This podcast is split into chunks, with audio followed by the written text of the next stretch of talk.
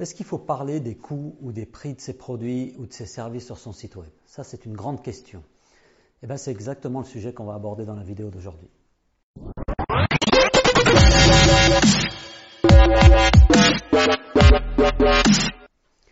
Industrial Nation, c'est Karim Bourras qui vous parle. S'il y a un sujet qui revient souvent, c'est bien celui-là. Faut-il parler de ses prix sur son site web industriel? Avant que vous fermiez cette vidéo en vous disant jamais de la vie, ça ne marche pas comme ça euh, chez nous et ça ne marche pas comme ça dans l'industrie, restez quelques secondes, je vais tenter de vous convaincre. Quand vous, en tant que client, vous cherchez cette information sur le prix d'un produit ou d'un service et que vous ne la trouvez pas, quel est votre sentiment? Vous vous sentez frustré, n'est-ce pas?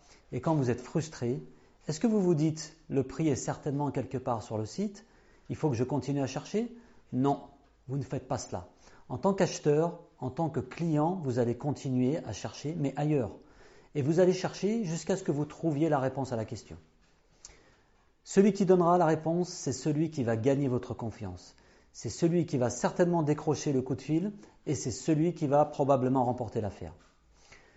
C'est comme ça qu'on fonctionne en tant qu'acheteur. Je sais, si vous êtes une entreprise industrielle en B2B, vous pensez probablement on ne peut pas parler de nos prix sur notre site. En général, il y a trois raisons euh, qui vous permettent d'avancer ça. La première, nous ne voulons pas que nos concurrents voient nos tarifs. La seconde, chaque projet est très différent, il n'y a pas de prix fixé d'avance. Et la troisième, on ne peut pas euh, faire fuir les clients en leur affichant les prix. On va discuter de chacune de ces mauvaises bonnes raisons ou de ces bonnes mauvaises raisons.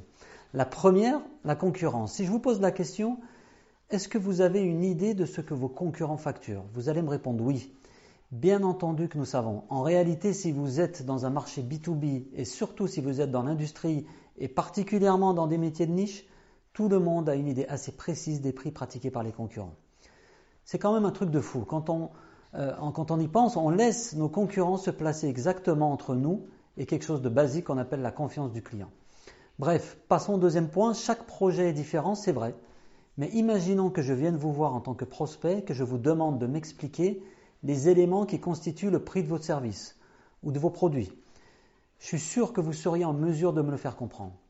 De la même façon, si je vous demande qu'est-ce qui peut faire augmenter ou diminuer le coût de vos services ou de vos produits, là encore, vous allez me l'expliquer.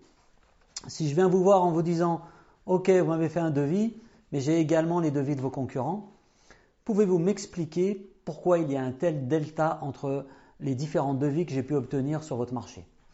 D'où vient cette différence? Là encore, vous allez me l'expliquer et vous allez le faire sans problème parce qu'il y a de fortes chances que vous l'ayez déjà expliqué des milliers, des millions de fois peut-être à vos prospects ou à vos clients.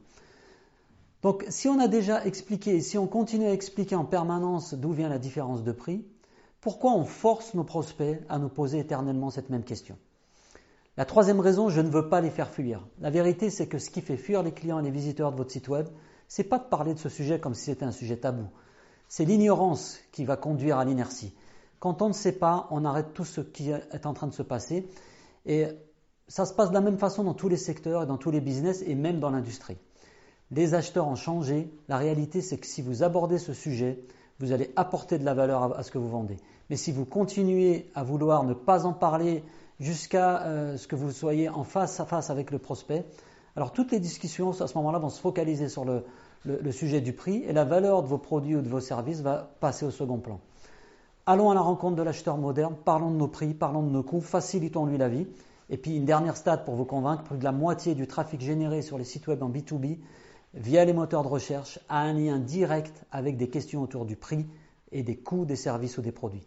Il n'y a pas d'argument contre les datas, J'espère que ça, ça va vous aider. C'était Karim Bourras pour Industrial Growth.